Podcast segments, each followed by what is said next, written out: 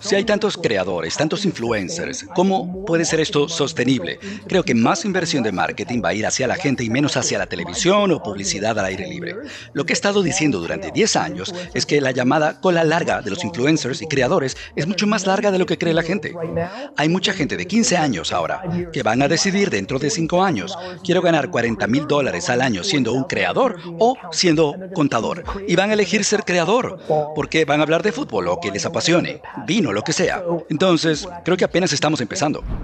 Gary, parece que todos los años hay como una nueva tendencia. Hace unos años fue NFTs, tú eres un gran entusiasta de eso, luego fue el metaverso y ahora todos hablan de inteligencia artificial. Y sí, muchos emprendedores, muchos inversionistas se suben al tren de esa emoción inicial, hay mucho ruido, hay mucho miedo de perdérselo. Mi pregunta para ti es, ¿cómo pueden estos fundadores o inversionistas aprovechar las oportunidades de estas tendencias de las nuevas tecnologías y hacerlo realmente bien, sin, sin meter la pata, ¿no? sin correr ese riesgo? Bueno, la verdad es que ha sido así desde que Internet despegó a gran escala a finales de los años 90. Siempre hay una tendencia. Blogs, redes sociales, aplicaciones para iPhone. Siempre va a haber una tendencia porque la tecnología avanza y muy rápido. Cuando yo invertí en Facebook y Twitter, había 800 redes sociales más en las que podía haber invertido. Orkut fue muy grande aquí en Brasil y, por supuesto, estaban tratando de triunfar en Estados Unidos. Así que creo que la inteligencia artificial, los NFT, blockchain y esas cosas que van a venir en el futuro y que ni siquiera podemos imaginar ahora, siempre va a ser igual. Tienes que ver a los operadores, los fundadores, quién está detrás. Y gente que realmente pueda hacer la ejecución. 98-99% de estos negocios van a fracasar. 99% las aplicaciones para iPhone que trataron de ser como Instagram no terminaron siendo Instagram. Así que es algo que he visto 100 veces y 99% de las startups de inteligencia artificial van a fracasar. La forma de hacerlo bien o capitalizar es tomando la decisión correcta sobre la persona que está dirigiendo la operación. La tesis existe, Blockchain será importante, la inteligencia artificial será enorme. Estas cosas van a mantenerse. Pero desde el punto de vista de inversión en startup, un porcentaje muy pequeño va a tener éxito. El problema es que la cultura popular no se da cuenta de lo arriesgado que eso es.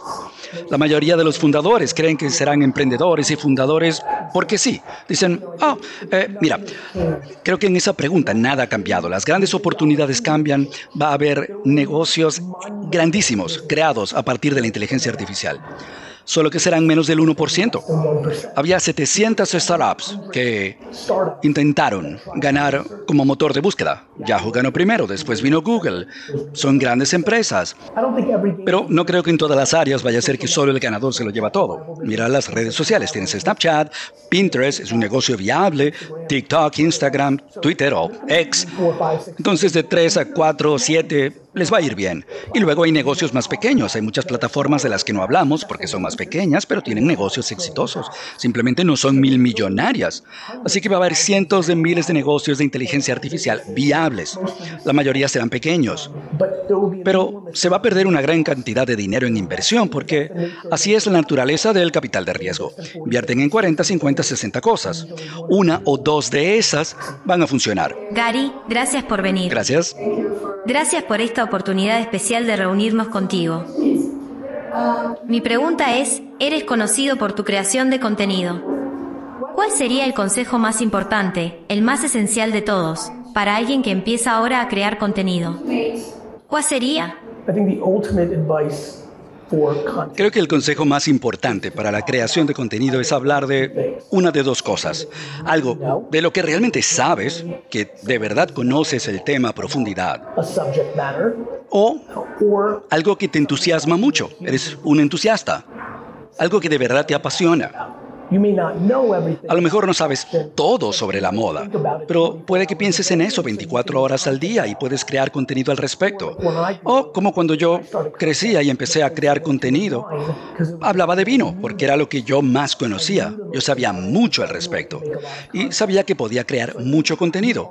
Así que creo que la autenticidad del conocimiento o de la pasión son buenas bases. Entonces el máximo consejo para ser bueno en creación de contenido es eso. Demasiada gente hace contenido queriendo ser famosa. Quieren ganar dinero. Demasiada gente crea contenido pensando que tienen que hacer lo que está más de moda, la tendencia. Y son todas estructuras vulnerables para el éxito. Lo único que realmente lo logra es el talento o la pasión. Y creo que en eso deberías enfocarte. De nada. Bueno, creo que lo otro que no mencioné es que la gente no se da cuenta de cuánta habilidad hace falta para ser un buen creador de contenido. Cuánto la entender la matemática alrededor del arte, lo que importa en los primeros tres segundos, el momento de publicar, cuántas palabras usa, cómo se ve la miniatura. Hay mucha habilidad involucrada en la creación de contenido y creo que la gente no lo entiende. Hola, Gary. Hola. Perdão, pero vai a ser mi pergunta em português. Está boiando com audífonos. Em Brasil temos muitos microempresários que existem graças à internet para ser seu trabalho Y poder crescer. Que conselho les darias a los que estão empezando que avançaram um pouquito? Gracias. Para mí, lo que se llama long tail, la cola larga de los, los micronegocios, y luego hablamos de inteligencia artificial, ¿no? Son probablemente lo que más me apasiona, en lugar de los grandes negocios o de los grandes jugadores. Mi consejo es intensificar lo que los llevó ahí. Muchas veces micro influencers se confunden una vez que empiezan a tener éxito. Creen que tienen, tienen que hacer algo diferente ahora. Tengo que actuar diferente. Cuando empiezas a lograr avanzar, la clave es intensificar lo que te llevó hasta ahí. Entonces, primero, enfócate en lo que estás haciendo, hacer más de eso. Pero lo más importante, que los operadores, creadores de pequeños nichos, tienen que aprender más sobre las plataformas. A lo mejor solo les va bien con YouTube Shorts o a lo mejor solo en TikTok, pero tienes LinkedIn, Twitter, Snap. Hay muchas plataformas más que pueden ayudarlos a crecer. Mucha, muchas de, de esas personas se enfocan en una o dos plataformas. ¿sí? Vimos hace cinco años gente que tenía éxito en Instagram, no estaban seguros de entrar a TikTok y eso los afectó. Entonces, expandirse a más lugares donde producir contenido sería mi consejo número uno. Gary, ¿qué tal? Dime, amigo. ¿Cómo ves el futuro de la economía de los creadores? Eh, si ves como una consolidación, que se reúnan en redes especiales. No, de hecho lo veo como más expansión. Creo que lo que tenemos ahora, de hecho, va a crecer drásticamente. Y volviendo a la última pregunta, mi punto principal durante 10 años ha sido que esa cola larga de los influencers y creadores es mucho más larga de lo que la gente cree. Que hay mucha gente de 15 años de edad ahora que dentro de 5 años van a decidir, quiero ganar 40 mil dólares al año como creador o como contador y van a elegir ser creadores porque van a hablar de fútbol o de moda o vino o lo que les apasione. Entonces, creo que la verdad es que apenas estamos empezando. Sé que mucha gente cree que hay tantísimos creadores, influencers y cómo puede ser esto sostenible. Creo que más dinero de marketing va a ir hacia la gente y menos hacia la televisión o publicidad al aire libre. Y eso, mira, no todo el mundo va a ganar un millón de dólares. ¿Pero crees como que se reúnan los más grandes para crear redes? Probablemente no. Toma ese micrófono, Gary. No estoy seguro de que, mira, ok, algunos, pero no de forma masiva. El mayor problema con eso son las personalidades. Es difícil que cinco o seis personas se pongan de acuerdo en algo. Entonces, la realidad es que las redes, la red es Internet. Y la realidad es que la distribución es algo que puedes comprar, cualquiera la puede tener. Claro, reunirse, hacer cosas, tener más fuerza, más impulso, puede ser. Pero creo que es una parte pequeña del ecosistema en general y que va a seguir así. Hola, Gary. Encantado. Tenemos una red de boletines que creamos y seguimos permanentemente todo tu contenido. Gracias. La, la pregunta es, nuestra, nuestro boletín es en texto y queremos ahora pasar a evolucionar a tener contenido en video a partir, no sé, pero si, si la gente va a querer, Ok, ¿tiene sentido? si, si la gente va a querer pasar de leer a vernos en TikTok. Ok, tienes un punto ahí. Y puede que la dificultad venga de que en el ADN de las noticias no esté ser buenos en video.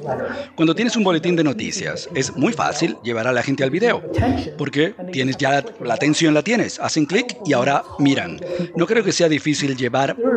Hay muy pocas personas sobre el planeta Tierra que solo leen texto, leen texto y ven videos. Es lo normal. Lo que me preocupa cuando te oigo a ti decirlo es que la pregunta es, ¿es buena la organización haciendo video? Muchas organizaciones son buenas en video que en texto, mejores en texto que en audio, o mejores en audio que en texto. Entonces, la pregunta es, ¿no es difícil captar la atención de las personas, llevarlas de boletín a video? Lo he visto muchas veces. Simplemente que puede que no sea algo en la que esa organización es buena, aún al menos, al menos aún no. A lo mejor necesita un estilo diferente de video, talento diferente internamente. Una audiencia no dice, no, yo solo quiero ver el boletín en texto, no quiero video de ellos. Dales buenos videos y van a hacer clic y lo van a ver y se van a quedar. Gary, perdón, quiero, si me permites preguntar de nuevo sobre lo de la cola larga. Sí, Ok, entonces, con eso del el contenido se va a hacer más descentralizado. Entonces, ¿dónde ves que hay las grandes oportunidades? ¿Será para crear eh, nuevas plataformas de contenido o herramientas para los creadores? ¿O más bien convertirse en creador y enfocarse en eso? ¿Cómo ves esta evolución? ¿Qué es lo que viene? ¿Qué es lo que hace falta? esas tres cosas que mencionaste son todas viables. Puede ser un ser humano que decide ser creador de contenido, eso es un negocio. Puedes ser quizá más un ingeniero tecnológico y crear herramientas para los creadores. O puedes crear la próxima plataforma. TikTok no es el fin de las redes sociales, de su evolución. Igual que no fue Facebook y ni lo fue Instagram y no lo fue Snapchat. Cada 3 a 5, 7 años algo viene y eso asumiendo que el teléfono siga siendo el control remoto, el mando a distancia de nuestras vidas. Lo que se asoma en el horizonte es el metaverso. Está ahí, ¿ok? Ya pasó la época de la gran emoción, no es real aún. Pero no creo que nadie aquí sentado no crea que en los próximos 30 años la gente va a hacer cosas en realidad virtual. Solo tienes que esperar, igual que con el teléfono. Tomó un tiempo para que el teléfono se desarrollara y se convirtiera en lo que es hoy. Pero mientras el teléfono sea el punto principal de atención en nuestra sociedad, siempre será posible una nueva, una nueva red social, ¿ok? Internet es ilimitada, así que esa cola tiene que ser larga para la distribución. Pero crear negocios SaaS para herramientas, crear plataformas o ser el creador de contenido, las tres cosas son viables a largo plazo. Para quienes quieran entrar y ganar dinero, pues tienes que tener la conciencia de cuál de esas tres es para ti. Ok, con esto terminamos la sesión. Muchas gracias, Gary Vaynerchuk. Ahora estamos ansiosos de verte en el escenario. Gracias. Gracias, gracias a todos.